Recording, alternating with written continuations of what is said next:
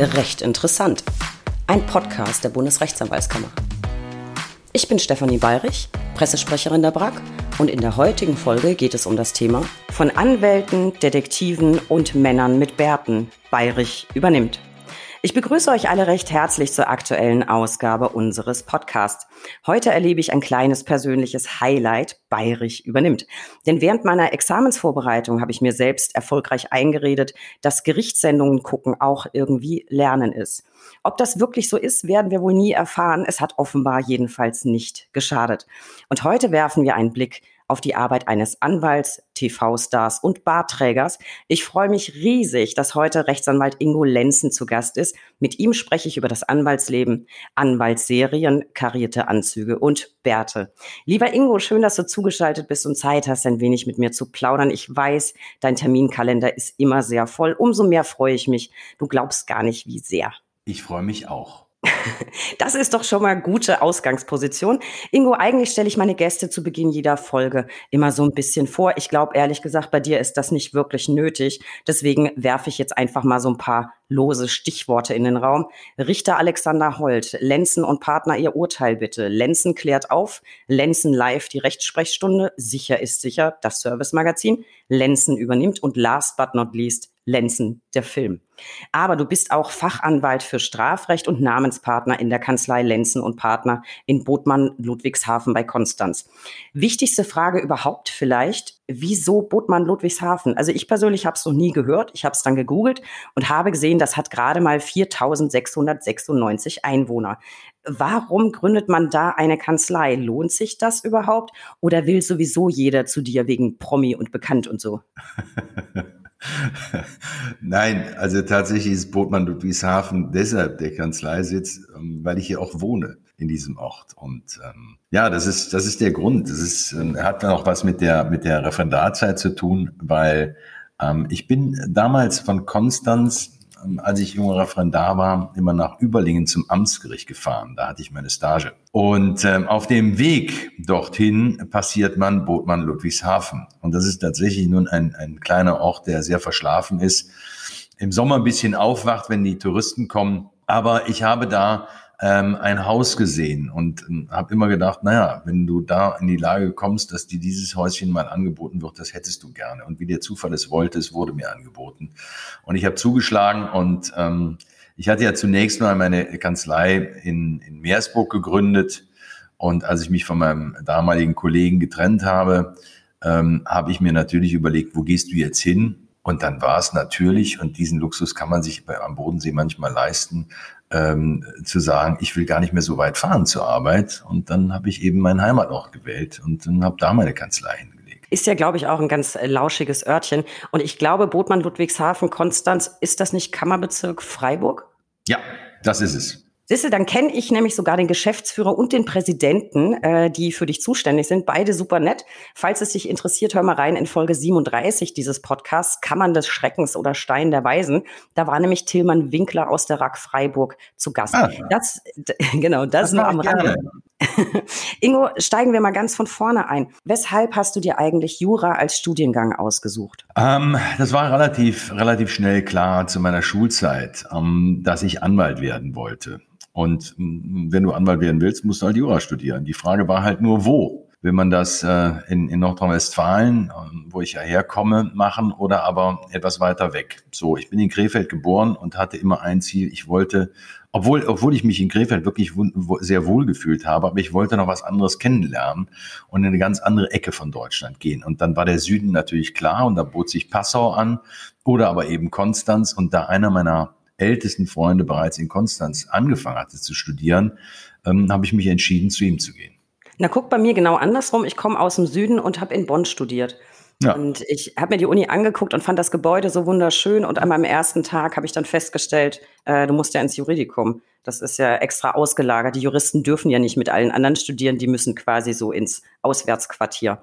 Okay. Ähm, Ingo, du hast ja auch noch Europawissenschaften am Europa-Institut in Saarbrücken studiert. Warum das? Interesse am großen Ganzen oder wie kam es dazu? Ja, also sicherlich Interesse am großen Ganzen, aber es lag natürlich auch daran, ich ähm, war in der Referendarstation ähm, unter anderem sechs Monate in Rio de Janeiro und ähm, war dadurch in der Lage, Portugiesisch na doch relativ gut zu sprechen. Äh, fühlte mich da auch zu Hause, äh, gerade in der Sprache. Englisch war auch dabei und ähm, dann war ursprünglich auch mal die Überlegung, ähm, als Anwalt ins Ausland zu gehen nämlich nach Portugal. Und ähm, ja, da bietet sich natürlich an, dass man sich dann noch ein bisschen weiter aufstellt, breiter aufstellt und äh, deshalb das äh, Studium der Europawissenschaften. Äh, jetzt, jetzt bin ich mal für die jungen Studenten ganz offen. Ähm, ich hatte damals mein zweites Staatsexamen ja schon in der Tasche. Äh, und es bot sich mir die Möglichkeit, nochmal ein Jahr weiter zu studieren und nicht gleich in den Arbeitsprozess einzusteigen. Das war sicherlich auch noch ganz hilfreich beziehungsweise reizvoll für mich. Das mit Rio habe ich gelesen, fand ich sehr beeindruckend. Dann dachte ich mir so, ja, wieso habe ich sowas nicht gemacht? Aber irgendwie hat sich nicht angeboten. Und zu Portugal, das heißt, du sprichst richtig Portugiesisch. Bei mir reicht es immer nur zu Obrigado. Nee, nee, also mittlerweile ist es natürlich schwächer geworden, weil das Ganze ist ja ähm, auch über 30 Jahre her.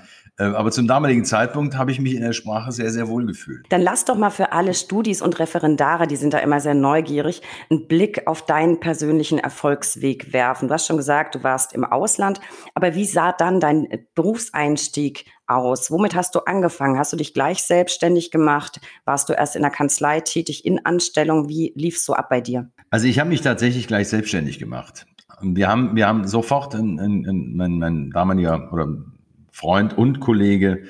Ähm, wir haben äh, in Meersburg die Möglichkeit gehabt, eine äh, Kanzlei zu übernehmen, die ähm, geführt war von einer Kollegin, die gesundheitsbedingt nicht mehr weiterarbeiten konnte. Die Kanzlei war jetzt nicht so, dass man sagen kann, ähm, äh, die, die lief wunderbar, sondern das war eigentlich ähm, ja etwas, um das man sich sehr kümmern musste, damit man das, das Baby auch wieder, wieder hochkriegt. Ähm, das haben wir beide in Angriff genommen und hatten da tatsächlich auch Glück dass wir zum richtigen Zeitpunkt die richtigen Mandate ganz zu Anfang bekamen. Bei mir war das ein Strafrechtsmandat und bei dem Kollegen war das ein gesellschaftsrechtliches Mandat. Ähm, beide Mandate haben uns ähm, sehr in Anspruch genommen, aber äh, wir hatten die Möglichkeit, an diesen Formaten, äh, an diesen Mandaten einfach zu zeigen, äh, dass wir einen großen Einsatzwillen haben und auch ähm, ausreichendes Wissen aus dem Studium mitgebracht haben. Das praktische Wissen, das mussten wir uns dann natürlich noch erarbeiten, erkämpfen. Ähm, aber das hat ganz gut funktioniert. Und so war die Kanzlei eigentlich nach dem ersten Jahr schon so, dass wir da sehr, sehr glücklich mit waren und große Fortschritte erkennen konnten. Aber es war also sehr mutig, das muss ich dazu sagen. Ich habe, das muss ich aber auch noch erwähnen, zum damaligen Zeitpunkt noch ein kleines zweites Standbein gehabt. Ähm, das heißt, ich habe jetzt nicht ähm, große Unterstützung von zu Hause bekommen oder sowas, sondern ich habe noch als Eishockey-Trainer gearbeitet und ähm, hatte damit einen, einen kleinen Fundus. Mit dem Aber sehr schön, ja wieder eine Erfolgsgeschichte zur Selbstständigkeit direkt nach dem Referendariat. Ingo, in deiner Kanzlei jetzt bist du ja spezialisiert auf Strafrecht und Erbrecht. Ich hoffe, du siehst mir die etwas ketzerische Frage nach. Warum diese Kombination? Gibt denn immer was zu vererben, wenn du auch einen Täter vertrittst oder wie kommst du drauf? Schöne Schlussfolgerung. Nein, aber es ist, es ist tatsächlich, die Kollegen, die Gesellschaftsrecht oder Verkehrsrecht oder sowas machen, die mögen mir das nachsehen. Aber für mich ist da ein ganz besonderer Reiz drin, weil ähm, gerade beim Strafrecht hast du es natürlich mit, mit, mit sehr existenziellen Fragen zu tun. Ne? Muss der Mandant in die Haftanstalt oder nicht? Bricht die Familie auseinander? Verliert er den Job? Hat er noch eine Aussicht auf, auf eine Zukunft in annehmbarer Zeit und so weiter und so weiter? Und im, im Erbrecht ist es ja ähnlich, nicht? Da kommt der Mandant zu dir und, und hat entweder großes Leid oder große Sorge, weil man an sein Geld will oder eben großes Leid, weil gerade einer der Nächsten verstorben ist und man sich jetzt mit diesen, mit diesen finanziellen Fragen auseinandersetzen muss. Im, im, Im besten Falle kommt natürlich jemand zu dir und sagt, helfen Sie mir bitte bei der Gestaltung meines Testamentes oder wären Sie bereit, als Testamentsvollstrecker für mich tätig zu werden? Was, was muss ich tun? Äh, wie stellen Sie sich das vor? Und so weiter. Das sind für mich alles sehr, sehr existenzielle Fragen, die mich selber sehr, sehr bewegen und, und ich habe dann immer so den Eindruck, ähm, man, man kann an dem, was den Mandanten betrifft, ähm, gestalterisch sehr gut mitarbeiten, aber man, man ist auch, und, und diesen ja, sagen wir mal, diesen Luxus nehme ich mir, ähm, in der Lage, empathisch ein bisschen dabei zu sein. Und so ein bisschen, ein bisschen Leben auch zu verstehen, was, was, was der, den Mandanten ausmacht. und, und daran eben auch seine Ratschläge anzupassen. Na gut, das ist eine sehr viel schönere und überzeugendere Erklärung als das, was ich jetzt so direkt im Kopf hatte. Dann ist vielleicht wieder meine Fantasie Nein, ist auch spaßig, mit, mit mir durchgegangen. Ich fand das eine spannende Kombi. Ähm, du hast jetzt schon gesagt, äh, vielleicht mal ein Testament ähm, oder es geht äh, um eine Erbschaft. Aufs Ganze gesehen, was würdest du sagen, welche Mandate werden dir am häufigsten angetragen und worum geht es inhaltlich am häufigsten? Vielleicht jetzt auch gerade bei den Strafsachen. Also es sind, es sind ähm, bei, den, bei den Strafsachen sind es natürlich sehr, sehr viele Drogendelikte. Ähm, aber es geht auch um Gewaltstraftaten, also Mord, Totschlag.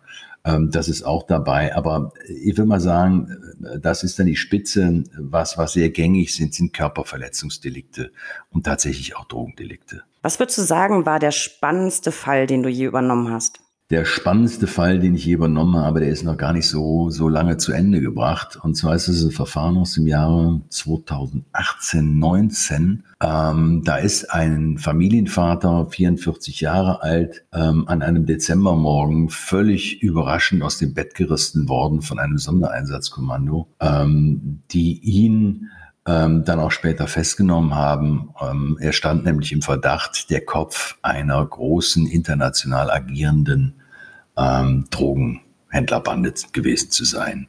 So richtig SEK mit Tür aufbrechen und vollem, mit voller allem Motor und so? Dran, mit allem drum und dran.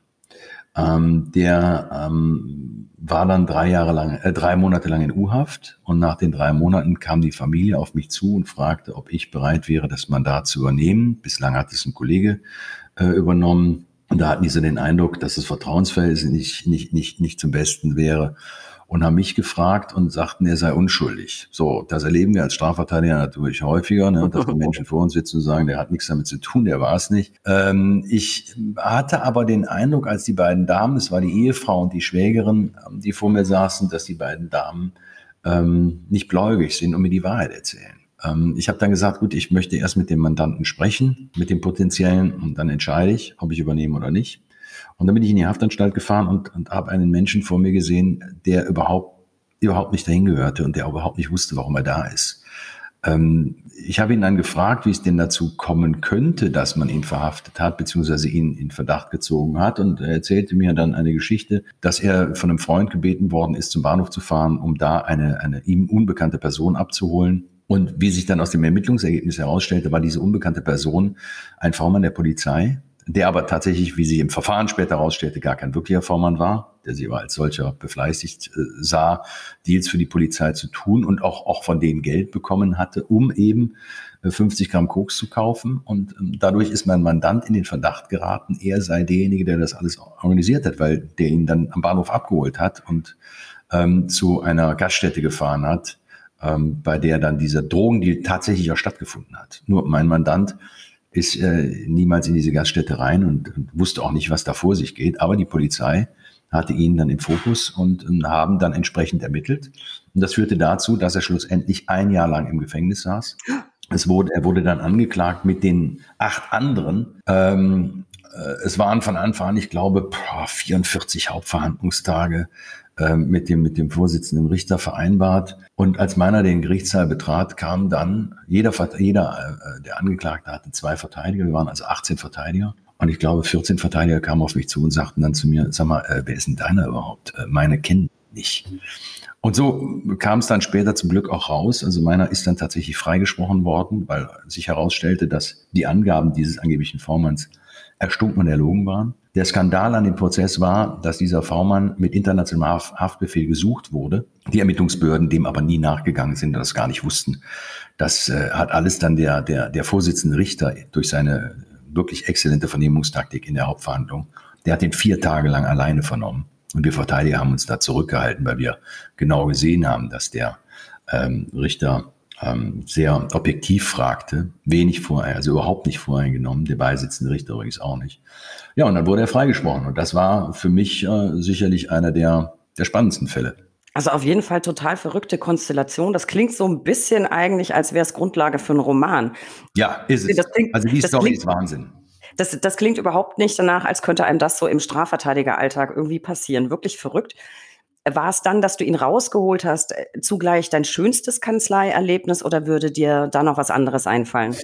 Nee, da fällt mir tatsächlich noch was anderes ein. Ähm, ich habe, das ist aber relativ, schon lange her, bestimmt 20 Jahre, ähm, da habe ich tatsächlich mal bei der Urteilsverkündung da gestanden und ist mir Tränen in die Augen gekommen. Ähm, damals hatte ich einen, einen, jungen, einen jungen Mann vertreten, einen Jugendlichen, der einer schweren Brandstiftung beschuldigt war.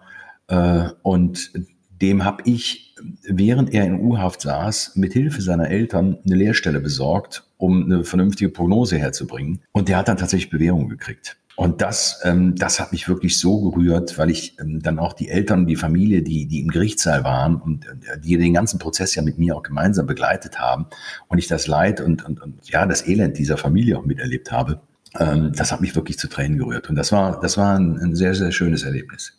Und weißt du, was aus ihm geworden ist? Bist du dran geblieben? Ja, der, ist, der hat seine Lehre gemacht, ist äh, also sehr bürgerliches Bübchen geworden. Also Bübchen ist jetzt despektierlich, äh, meine ich aber gar nicht so, sondern ein junger Mann, der seinen Weg gemacht hat und der niemals mehr äh, rückfällig wurde. Phänomenal. Ingo, ich muss jetzt noch eine Frage stellen, äh, weil man dich ja auch im Fernsehen diverse Male schon gesehen hat, der ein oder andere von uns. Arbeitest du in deiner Kanzlei eigentlich auch gelegentlich mit Detekteien, also so wie man es im Fernsehen immer wieder sieht? Die Frage habe ich von dir jetzt aber nicht erwartet. Nein, entschuldige. Äh, das, was, was ich im Fernsehen mache, das ist fiktional. Ähm, und natürlich arbeiten wir nicht mit Ermittlern. Dass sowas, ich weiß, vielleicht gibt es das in dem einen oder anderen Fall, gerade wenn du, wenn du ähm, im internationalen Wirtschaftsrecht unterwegs bist, äh, dass, dass man dann mal eine Detektei bittet, Sachverhalte aufzuklären. Aber äh, grundsätzlich arbeite ich als Anwalt und äh, habe keine Detektive, auch wenn da oftmals nachgefragt wird. Aber das ist wirklich Fernsehen und ähm, das ist streng zu trennen von dem, was ich in meinem anwaltlichen Berufsalltag mache ist eigentlich auch klar, aber ich frage ja nicht nur für mich, sondern für alle Zuhörer, ja, ja, für alle Studenten. Wir haben tatsächlich einen großen Fankreis auch ähm, beim Kanzleipersonal mhm. und es wurden natürlich auch ein bisschen Fragen gesammelt, die man an Ingo ah, gerne stellen okay, möchte. Okay. Äh, meine Fragen kommen alle in Richtung Ende. Das wären dann die, die so ein bisschen privater werden, natürlich. Ähm, Ingo, wir sind ja hier nicht zum Spaß, wobei ich würde sagen, wenn ich drüber nachdenke, also ich schon, aber ich möchte heute trotzdem zumindest eine nahezu stabstragende Frage äh, loswerden. Welche Bedeutung hat die Anwaltschaft deiner Ansicht nach in unserem Rechtsstaat? Eine ganz wesentliche. Ich meine, wir werden ja nicht umsonst als Organe der Rechtspflege bezeichnet. Ähm, und ich glaube, diesem Anspruch müssen wir auch gerecht werden.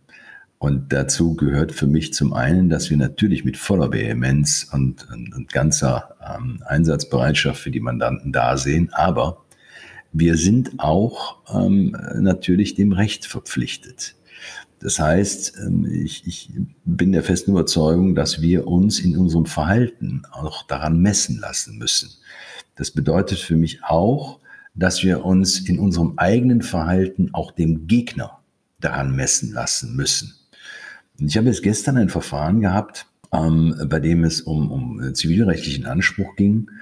Und dann war die große Frage, wenn wir uns alleine auf den rechtlichen Standpunkt setzen, wäre es vielleicht möglich, dass wir ohne eine Zahlungsverpflichtung ähm, aus dem Prozess herauskommen. Ähm, wenn man sich diesen Fall betrachtete, war aber auf der Gegenseite jemand, der eine Arbeitsleistung gebracht hat, nur nicht wusste, an wen er sich jetzt wenden sollte. Derjenige, der von der Arbeitsleistung profitiert hatte, war mein Mandant. Und wir haben dann unterbrochen und ich habe ihn gefragt. Ich sage, sag mal ganz ehrlich, ähm, wir könnten hier vielleicht mit einem klagabweisenden Urteil rausgehen. Aber im Endeffekt hast du ja auch davon profitiert.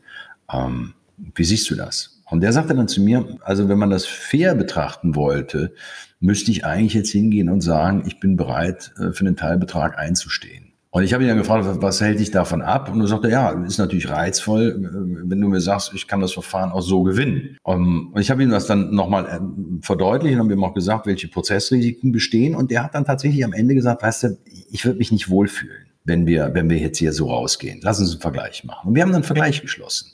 Und das ist in einer, in einer Interaktion zwischen ihm, mir und dem, natürlich auch dem Richter und der, der Gegenseite, ähm, hat sich das so entwickelt. Und das fand ich eigentlich ein ganz, ganz schönes Ergebnis. Auch wenn ich juristisch ganz klar gesagt hätte sagen können, ne, lass, lass probieren. Ne? Also die Chancen, dass wir das Verfahren gewinnen, die stehen, die stehen ganz gut. Das können wir so durchfechten. So, und, und jetzt kommen wir wieder auf die, die, die Ursprungsfrage. Ne? Zu was sind die Anwälte verpflichtet? Ich glaube, wir sind im Wesentlichen, und das sollte unsere Verhandlungsmaxime sein, ähm, auch dazu verpflichtet, einen Rechtsfrieden wiederherzustellen. Und am Ende des Prozesses gestern war es so, dass sie sich die Hand gegeben haben. Und das finde ich eigentlich ein ganz schönes Ergebnis. Und das sollte das Ziel unserer Arbeit sein. Rechtsfrieden. Das finde ich ein ganz wunderbares Selbstverständnis vom Anwaltsberuf.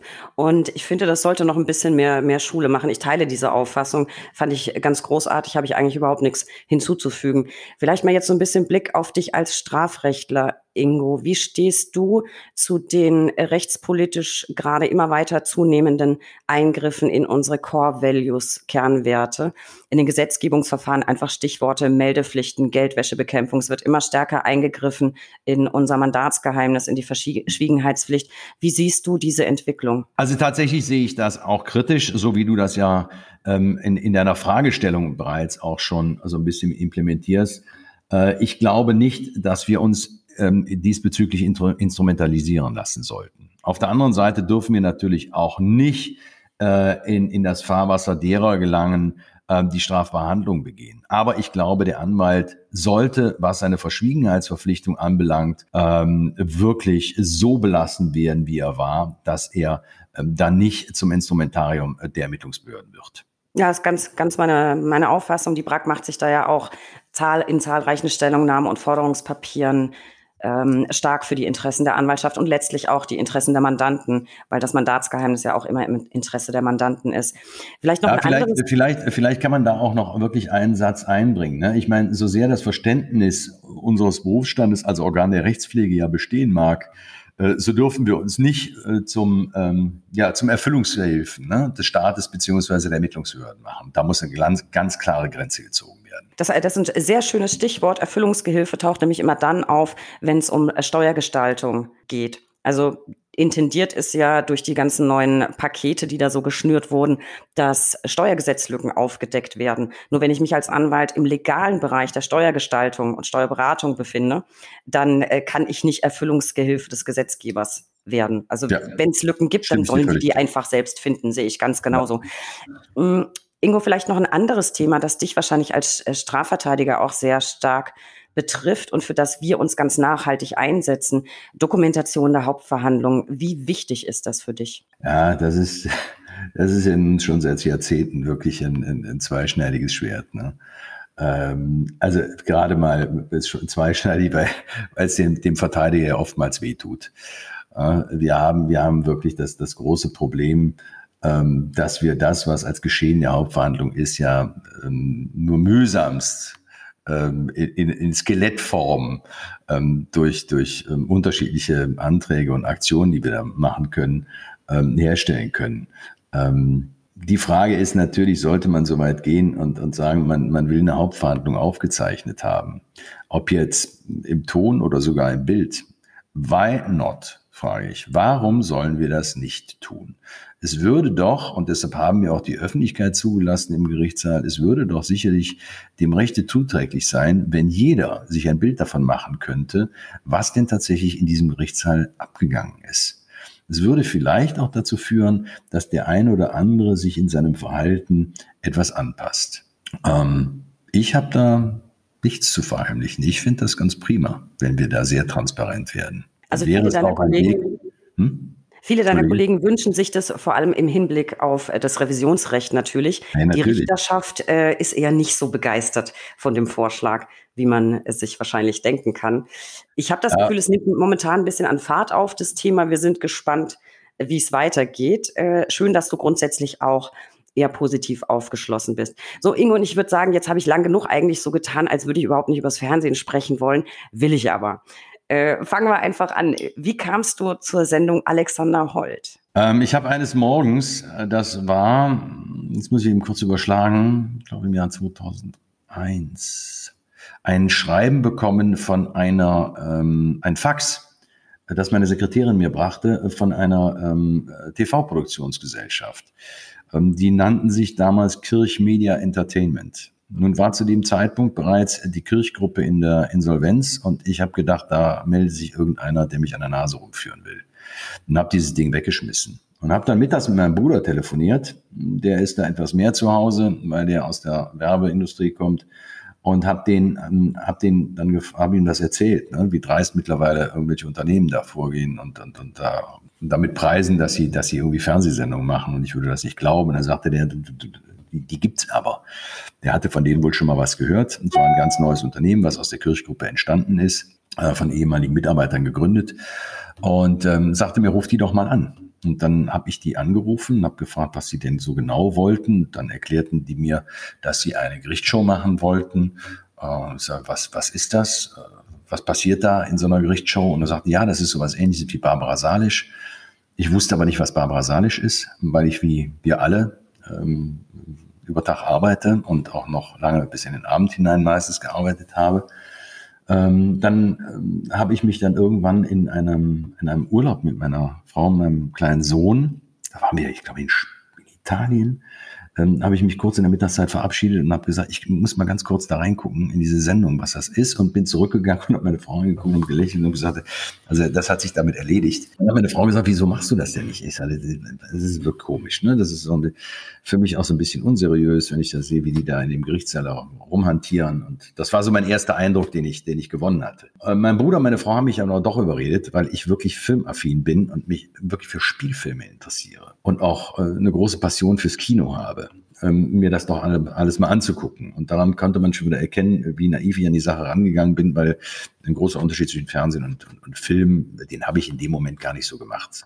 Kameras da, ne, wurden Aufnahmen gemacht und ich wollte mal gucken, wie es ist. Beziehungsweise man hatte mich dazu beredet. So bin ich dann dahin und habe ähm, an zwei Sendungen äh, Richter Alexander Holt teilgenommen.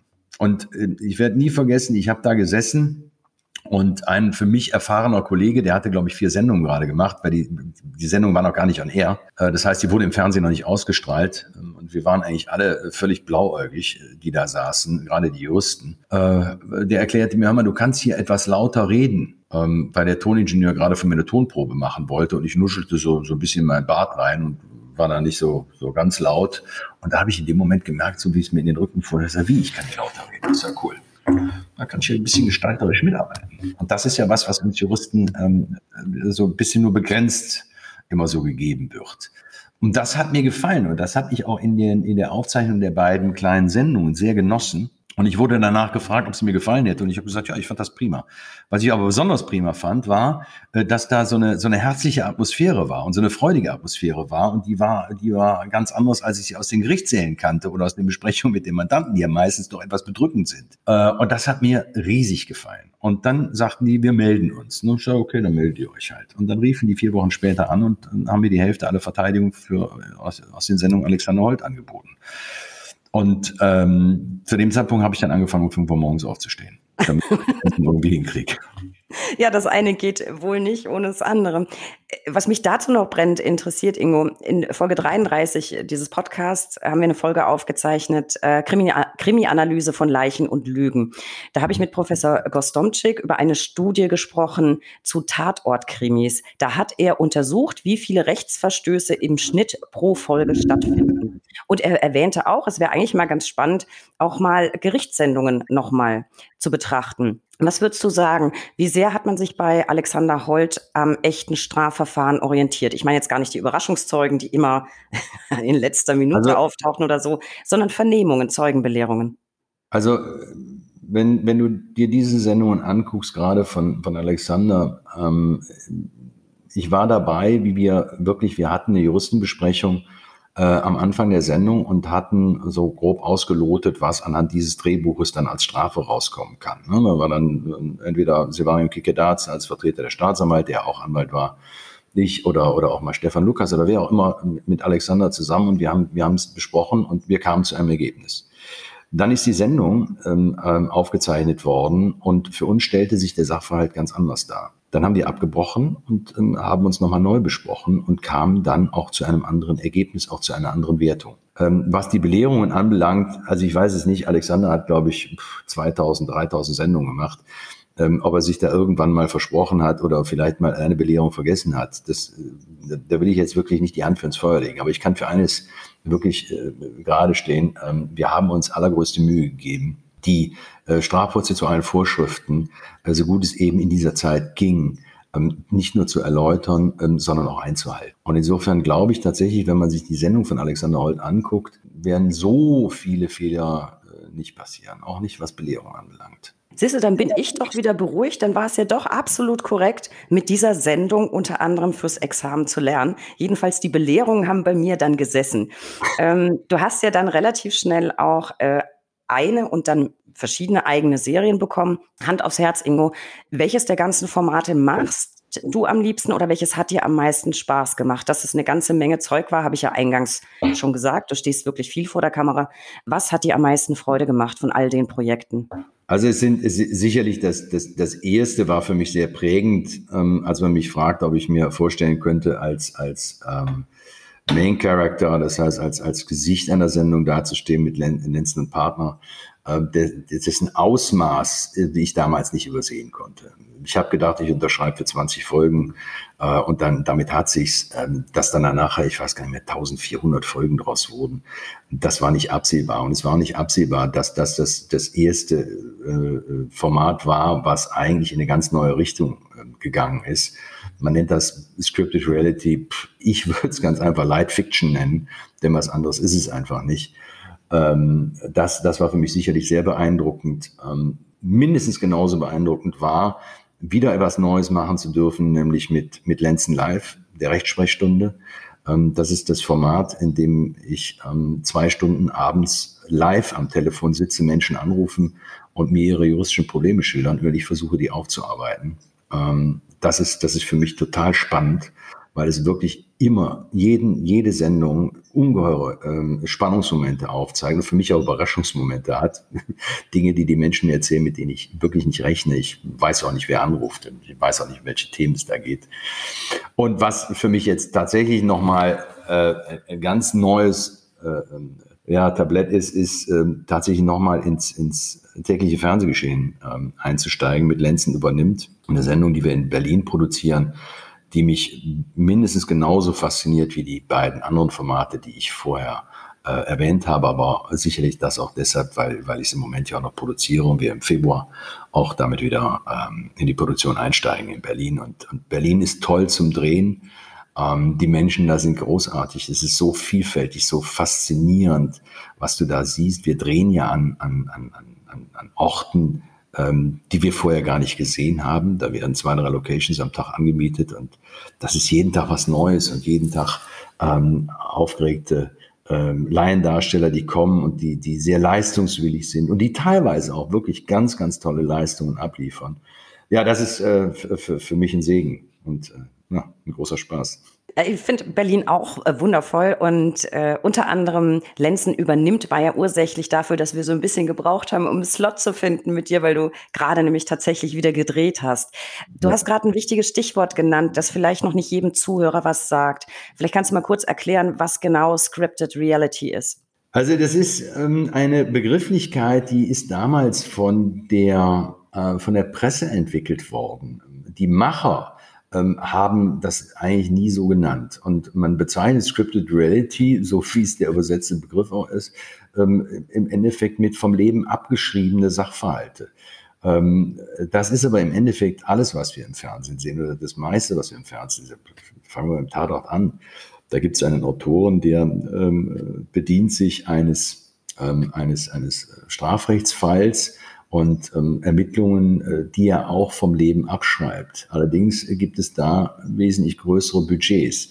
Deshalb fällt auch nicht auf, ähm, äh, dass, dass teilweise schauspielerische Leistungen etwas schwächer sind, äh, weil eben auch keine Schauspieler am, am, am Werke sind. Und um, um das abzugrenzen, wurde wohl dieser Begriff Scripted Reality ähm, entwickelt.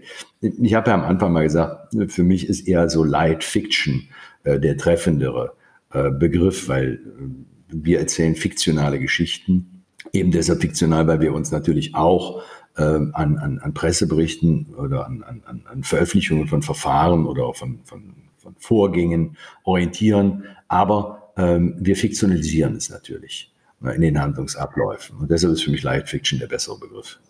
Ja, bist du dann an den Drehbüchern selber auch beteiligt? Schreibst du daran mit? Und basieren einige Folgen vielleicht so ganz entfernt auch mal auf dem einen oder anderen Fall von dir? Ja. Also ich, ich schreibe keine Drehbücher, aber ich bin ähm, in die Stoffentwicklung involviert. Das heißt, ich ähm, gebe auch meine Anregungen zu dem einen oder anderen Fall, ähm, der dann mit den ähm, oder von den Autoren dann weiterentwickelt wird. Ja, also insofern bin ich, äh, bin, bin ich da mittendrin, aber ich schreibe keine Drehbücher. Also das, das sicherlich nicht. Äh, wenn du, wenn du fragst, ob auch schon mal ein Fall von mir ähm, in, in der Sendung stattgefunden hat, ähm, dann muss ich das abschwächen. Ja, es gibt dann so Grundkonstrukte, die mich natürlich interessieren aus meinem aktuellen äh, Leben, aber die, die berichte ich dann den Autoren und die machen dann äh, eine, eine Folge daraus. Ja, genauso in die, in die Richtung meinte ich das auch. Du bist ja jetzt ein echter Medienprofi. Musst du eigentlich noch Texte lernen? Du bist ja auch als Anwalt rhetorisch sehr, sehr stark. Oder hangelst du dich dann einfach anhand des Grobkonzeptes, das du ja kennst, einfach durch die Folge durch? Oder musst du wirklich noch Texte pauken? Ah, also wir haben, wir arbeiten, wir arbeiten mit Treatments das heißt, ich, ich, wir haben einen Sachverhalt, aber es ist natürlich, wenn du mit Laiendarstellern arbeitest, musst du äh, sehr stark an diesem Treatment bleiben. Das heißt, ich muss tatsächlich Texte lernen, klar. Das ist bei jedem Drehbuch, bei jedem Fall. Und wir drehen ja täglich eine Folge. Äh, das ist schon, ähm, das ist schon anstrengend. Das ist echt ein echter Knochenjob. Also du musst dir vorstellen, du stehst am Tag äh, zwischen, ich sag, du bist unterwegs für so eine Folge zwölf Stunden, also mit Hinfahrt, Abfahrt, ähm, dann am Set ähm, die Arbeit und du musst hochkonzentriert sein, weil du die Szenen ja dann auch manchmal zwei, dreimal wiederholst. Ähm, und äh, das, das ist schon nicht ohne. Das, das glaube ich gern. Äh, wobei ich jetzt dir auch absolut abgekauft hätte, wenn du gesagt hättest, ich bin Profi, ich kann das, ich lerne dann nichts. Ähm, nee, das geht ja nicht. Das ist ja jeden Tag eine neue Geschichte. Ne? Ja, das, du musst ja das, wissen, worum es geht. Das, das glaube ich gern. Ingo, Vielleicht mal so Auswirkung der Serie auf die Bevölkerung, die du so drehst. Glaubst du, dass diese, diese Serien den Rechtsstaat dem einzelnen Bürger näher bringen und vielleicht auch das Vertrauen in den Rechtsstaat stärken? Weil letzten Endes geht's ja in den Geschichten meistens gut aus. Ja, ähm, wenn, wenn du dir jetzt gerade, wenn ich bei, wirklich bei dem aktuellen Projekt bleiben darf, mit Lenzen übernimmt, äh, dann ist es ja so, dass wir hier in, in diesem Format nicht nur Crime-Fälle besprechen oder, oder behandeln oder aufzeigen, sondern da sind ja Fälle unterschiedlichster Couleur dabei. Wir haben, behandeln ähm, Erbrechtsthemen, Sorgerechtsthemen, Unterhaltsproblematiken, ähm, äh, Verkehrsunfälle und so weiter und so weiter. Da sind eine ganze, ganze Menge Fälle drin. So und, und das große Anliegen dieser Sendung ist, dass wir einmal zeigen, dass Menschen, die mal einen Fehler gemacht haben, auch wieder auf die rechte Spur kommen können, dass Menschen nicht einfach nur schwarz-weiß sind. Das ist ein großes Anliegen für das, für das Nachmittagsfernsehen äh, für uns.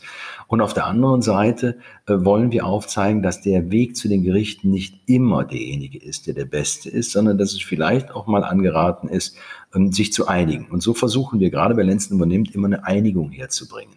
Eine Verständigung zwischen den Personen aufzuzeigen, eine Verständigungsmöglichkeit, äh, um am Ende zu einem auch den Begriff habe ich am Anfang unseres Podcasts schon mal benutzt, ähm, zu einer, äh, zu, ja, zu, einem, zu der Herstellung eines Rechtsfriedens kommen. So, und da glaube ich tatsächlich, ähm, dass wir mit der Art und Weise, wie Menschen sich benehmen und verhalten, ähm, und so wie wir das zeigen, dass wir dadurch äh, vielleicht den einen oder anderen dazu anregen, äh, doch nochmal das Gespräch zu suchen, bevor er jetzt den Weg zur gerichtlichen Auseinandersetzung sucht. Aber das, das ist ein sehr hehres Ziel. Ne? Also wir wollen auch da die Kirche im Dorf lassen. Also Hauptanliegen unserer Sendung ist, Menschen zu unterhalten. Das ist schon klar, aber es ist ja keine schlechte Sache, wenn Unterhaltung auch noch einen Nebeneffekt hat. Und ich glaube schon, dass es dem einen oder anderen näher bringen kann.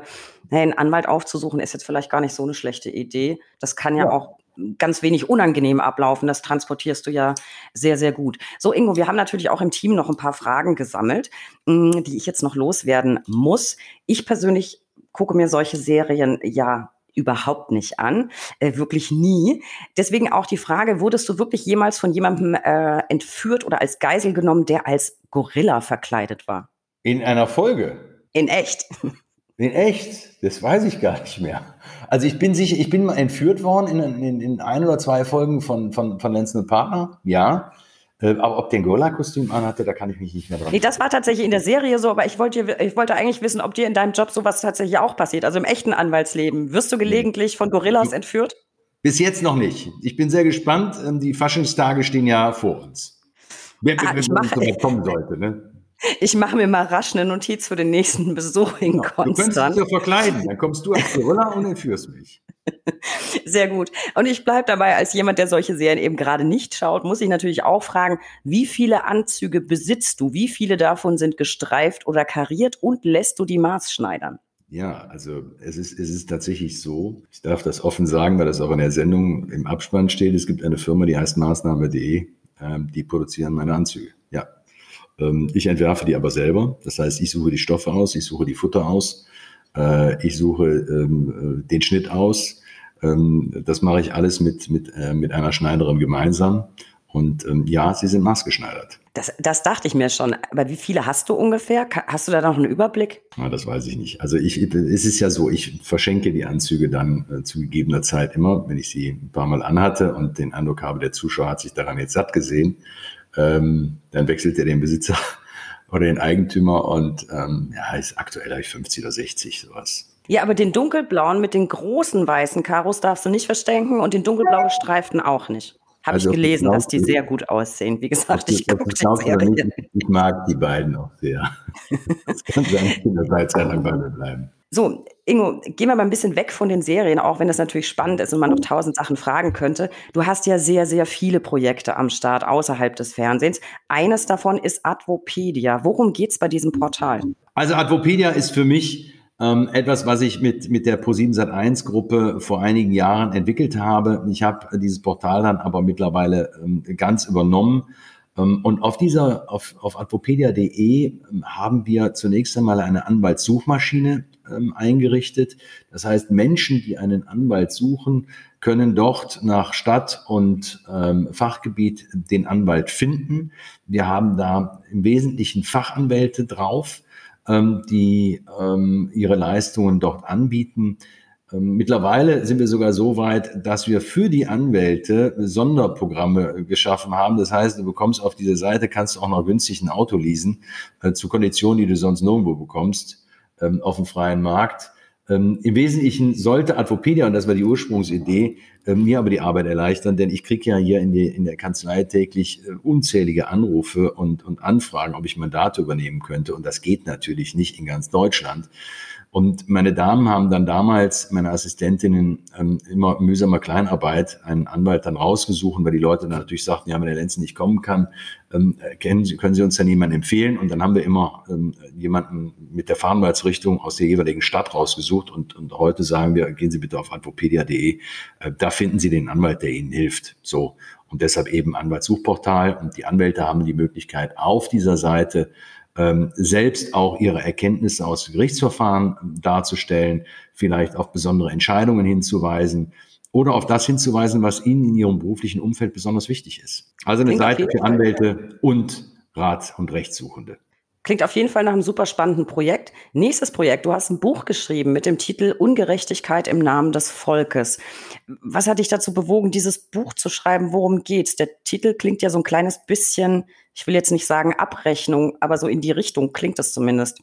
Nee, nee, es hat gar nicht so sehr mit einer Abrechnung zu tun, aber wir erleben es ja immer wieder, dass Menschen vor uns stehen und sagen, äh, ich kann dieses Urteil überhaupt nicht verstehen. So, und ähm, ich habe ein paar Urteile rausgesucht und habe mal aufgezeigt, warum diese Menschen oder warum ich glaube, dass diese Menschen dieses Gefühl haben und woher das kommt. Und das liegt ganz einfach daran, ähm, dass wir, ähm, nehmen wir einfach mal ein Strafrechtsbeispiel, ähm, für, für eine Tat, äh, ob jetzt in Düsseldorf, in Hamburg, in Köln oder in München, ähm, ganz unterschiedliche Urteile dafür bekommen. Das heißt, Strafen äh, unterschiedlicher Art ausgeworfen werden. Und das versteht der Normalbürger natürlich nicht.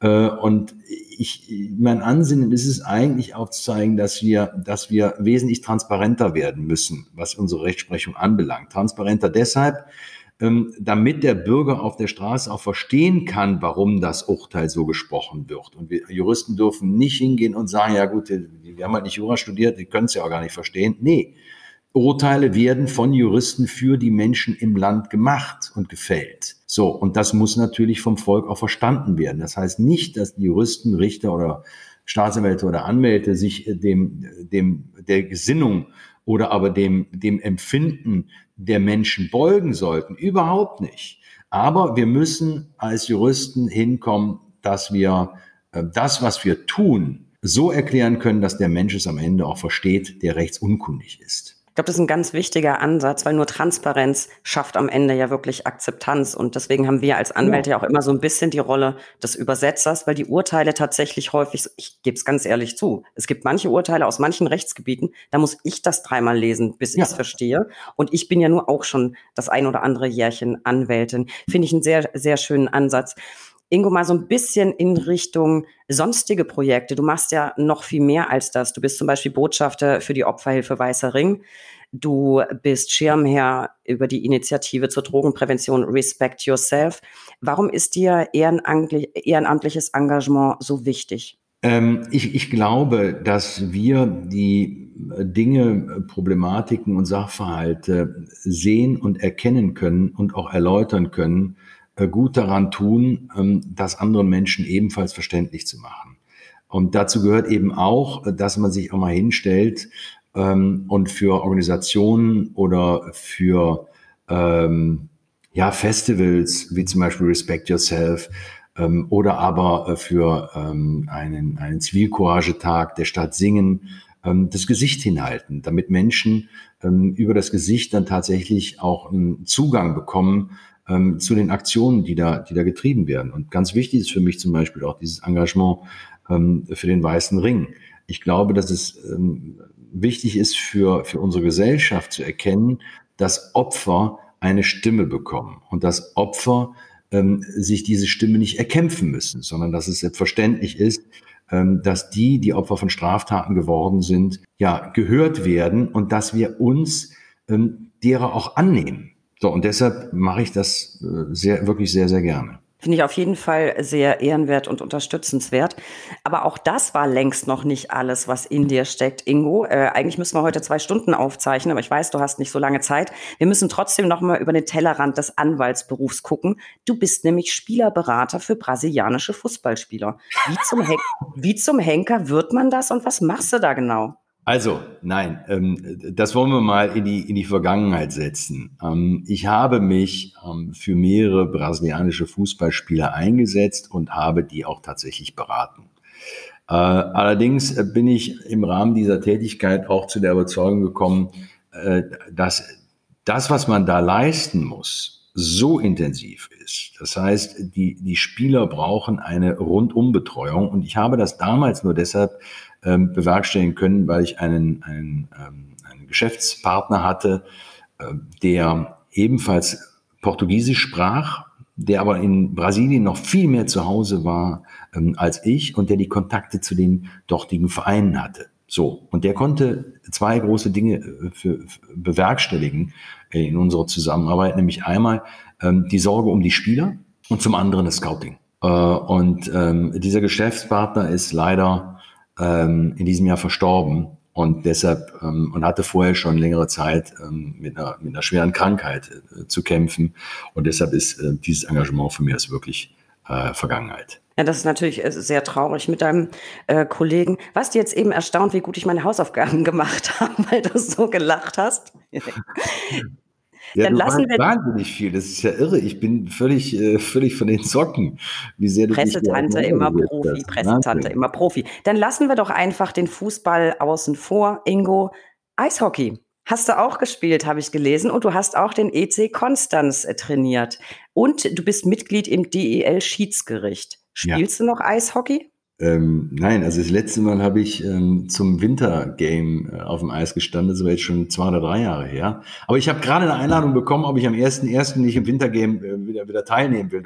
Also in, in dem Vorspiel, nicht bei den Profis. Ne? Also, das, jetzt, wo du sagst, ich habe sogar gesehen. ich habe das sogar, gesehen? die Wintergames habe ich sogar. Ja, so, da und das ist dann für die, für die Sponsoren und äh, für, so ein, für, für, so ein paar Aktive aus der DL ähm, immer vorher so, so ein kleines, äh, sag mal, so so ein Promi. Verstehst das hatte ich, hatte ich gar nicht mehr auf dem Schirm. Ich habe dich da tatsächlich gesehen. Das heißt, eigentlich erübrigt sich meine nächste Frage. Ich stelle sie aber trotzdem, weil vielleicht haben es ja nicht alle Zuhörer gesehen. Wie verträgt sich dein Bart mit dem Helm? Ähm, also mit dem, mit dem, mit dem Helm geht's ja einigermaßen, aber mit, mit einem Mundschutz oder so geht's, geht's dann schon gar nicht mehr. Ähm, also sollte man, sollte man das weglassen. Aber die meisten spielen ja sowieso nur mit dem, äh, mit der Plexiglasscheibe und unten drunter ist halt, ist halt Risiko. Ne? Hast du ohne Mundschutz gespielt? Ja, ja. Ja, aber in, in meiner Zeit gab es das auch gar nicht. Da gab es ja keinen Gesichtsschutz und keinen Mundschutz. Da haben wir die Plexischeiben auch nicht gehabt. Nachher kam dann erstmal Gitter, äh, aber da war ich eigentlich schon aus der Jugend raus. Und ähm, ich habe dann, ich habe dann später habe ich dann immer wieder meinen Mundschutz angehabt, aber das ist auch, das ist auch lästig, das ist auch lästig für den Bart. Ähm, ja, aber die Gefahr für die Zähne oder für den Mund, die Lippen und alles weitere ist natürlich dann immer da. Ne? Aber ich habe hab mein, ich hab mein, mein Blutzoll gezahlt. Aber Hauptsache der Bart sitzt noch. Das ist doch eigentlich sowieso ja. das Wichtigste. Und damit back to topic, Ingo. Damit sind wir ja wieder bei einem äh, Titelthema. Bart. Bärte haben heutzutage ja ganz äh, viele, ist total im Trend. Aber erstens hast du einen ganz besonderen Bart und zweitens hast du den auch schon wirklich lange. Du bist vom äh, Verband Deutscher Bartclubs im Jahr 2004 zum Barträger des Jahres ernannt worden und du bist auch Ehrenmitglied des Bart- und Kulturclubs Bell Moustache e.V.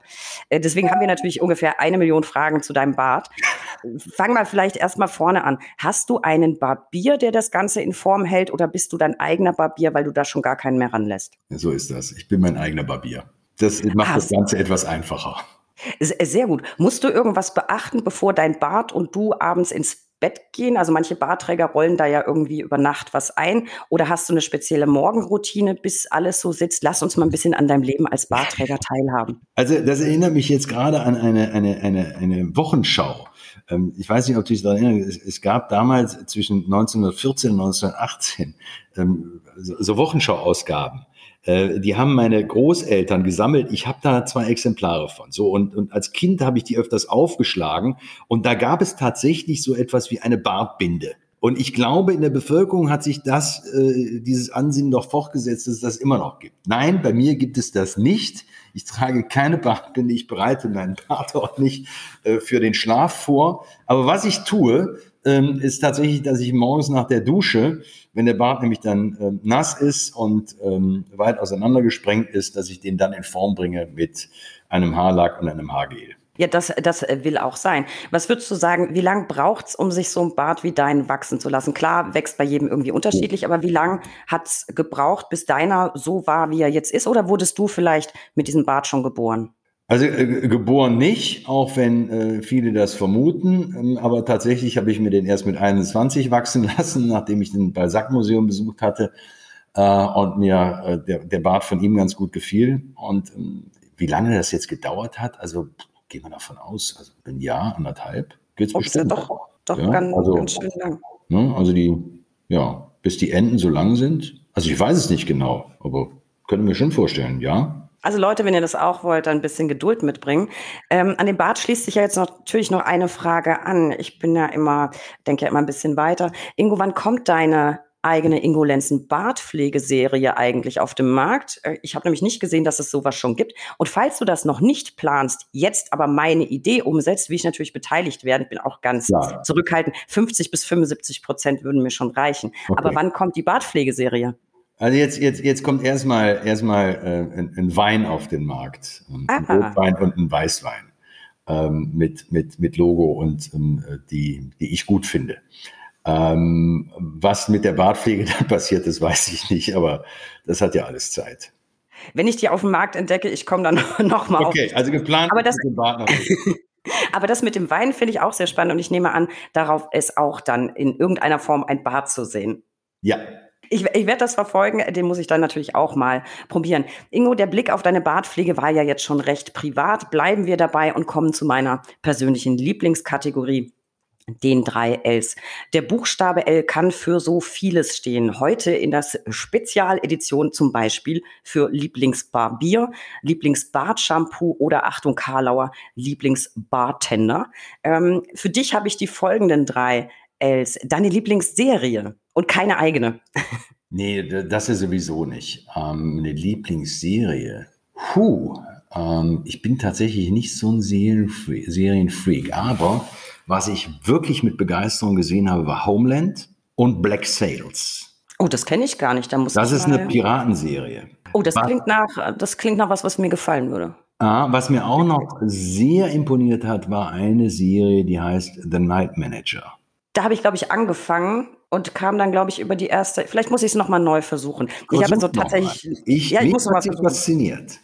Ich habe tatsächlich für eine, eine Schwäche für Anwaltsserien und äh, strafrechtlich ausgerichtete Serien. Also ich habe zum Beispiel sehr gefeiert äh, Blue Bloods mit Tom Selleck tatsächlich als Police Commissioner. Oh. Bin ja ein großer Tom Selleck-Fan, immer noch, ja, ja. Und ansonsten, ich, die Zuhörer wissen das, weil ich es tausendmal schon gesagt habe, Boston, Boston Legal. Ähm, ah, okay. Unerreicht, finde ich. Ähm, hervorragend. Das nächste, El, deine Lieblingsfreizeitbeschäftigung, wenn du denn irgendwann mal sowas wie Freizeit hast. Ähm, was ich, also wirklich, ist, ist Musik ähm, ist sicherlich was. Ich, ich höre wirklich für mein Leben gerne Musik und, und achte da auch sehr auf, auf naturgetreuen Klang.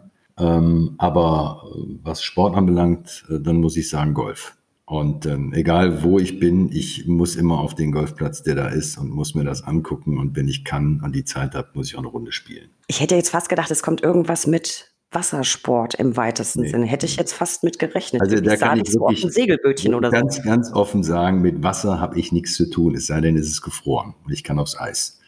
Aber ich äh, bin, bin kein begeisterter Schwimmer und, äh, und Segelsportler schon gar nicht. Ja, hatte ich irgendwie so vor meinem, vor meinem inneren Auge.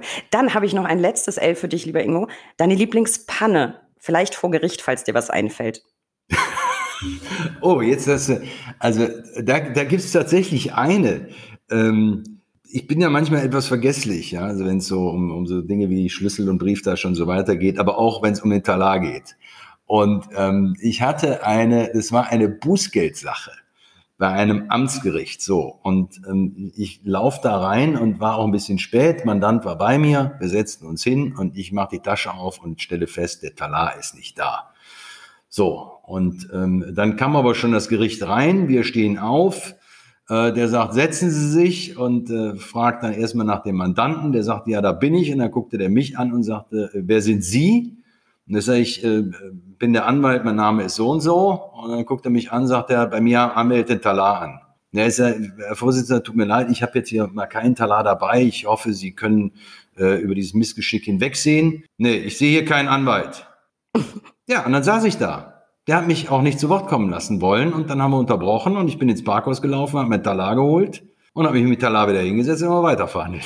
Das war meine Panne. Ist natürlich peinlich dem Mandanten gegenüber, ne? Der sitzt dann da und der ist, ist der noch nicht mehr in der Lage, den Talar mitzunehmen. Aber es ist dann nachher gut ausgegangen und äh, insofern war alles okay. Ich glaube, dass das wirklich schon ganz, ganz vielen Kolleginnen und Kollegen einfach mal passiert ist, so auf den letzten Drücker. Manchmal hast du, es gibt ja Kollegen, die stopfen das in ihre großen Aktenkoffer rein, dann hast du immer einen zerknitterten, weil es gibt ja angeblich sowas wie ein bisschen knitterfrei. Ich habe da immer mal Zweifel, ob das, äh, ich finde immer, das funktioniert nicht richtig. Oder du bist spät dran, Lichter halt noch im Auto. Ähm, ist aber auf jeden Fall eine schräge Reaktion des Richters, finde ich. Ja, Lieber der Ingo, nicht mit sich reden. Nee, also ja, konsequent. Ich finde es nicht ja. besonders kollegial, aber konsequent wohl schon. Lieber Ingo, ich danke dir für das spannende Gespräch. Ich gebe zu, du standest bei mir ganz, ganz oben auf der Wunschliste. Ich finde es mega, dass du dir heute für uns Zeit genommen hast und meine Bucketlist ist jetzt ein ganzes Stück kürzer. Und ich glaube, die vielschichtigen Einblicke, die du uns in deinen Arbeitsalltag und in deinen Bartpflegealltag gewährt hast, haben nicht nur mir Spaß gemacht, sondern auch allen Zuhörern. Äh, apropos Spaß. Spaß ist nicht alles, sondern auch Infos, die sind nämlich genauso wichtig. Deswegen ein kleiner Hinweis an euch, unsere Zuhörer.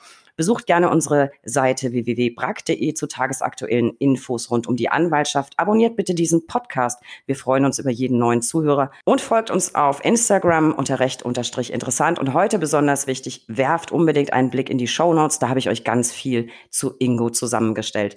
Lieber Ingo, ich danke dir für deine Zeit. Es war ein klasse Gespräch. Ich habe mich riesig gefreut.